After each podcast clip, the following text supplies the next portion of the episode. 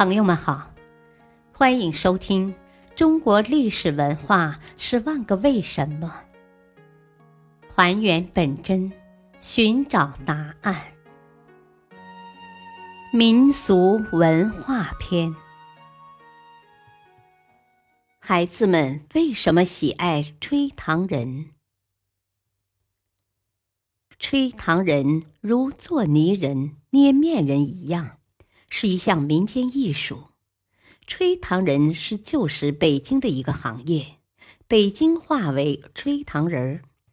小贩们肩挑挑子走街串巷，挑子一头是一个带架的长方柜，柜子下面有一个半圆形开口木圆笼，里面有一个小炭炉，炉上有一个大勺，中间放满了糖稀。糖料由蔗糖和麦芽糖加热调制而成，本色为棕黄色，也有的因加入颜料或色素而成红色或绿色。使用时火候的控制是关键，过热则太稀易变形，偏冷又会太硬无法塑形。使用的工具很简单，多为勺形。或铲形，木架分为两层，每层都有很多小插孔，为的是插放糖人儿。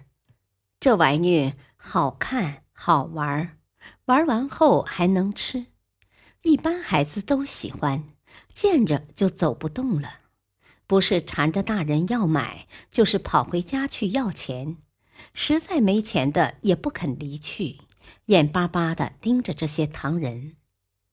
过去糖人很便宜，在不富裕的时候是儿童很喜爱的玩物。在二十世纪八十年代初，几分钱或几个牙膏皮就可换一个糖人儿。有的小孩图快，就付钱买一个现成的；有的则指定形状，要求现做。这时，小贩儿就用小铲取一点热糖稀。放在沾满滑石粉的手上揉搓，然后用嘴衔一段儿，待吹起泡后，迅速放在涂有滑石粉的木膜内，用力一吹，稍过一会儿，打开木膜，所要的糖人儿就吹好了。再用桅杆一头蘸点糖稀，粘在糖人上，就大功告成了。吹糖人造型各异。体态丰满，有人物、动物、花草等，以动物造型居多。常见的是以十二生肖为内容，还有小鹿、金鱼、灯笼等。最惹孩子喜爱的是孙猴，吹出的糖人质地很薄，易碎。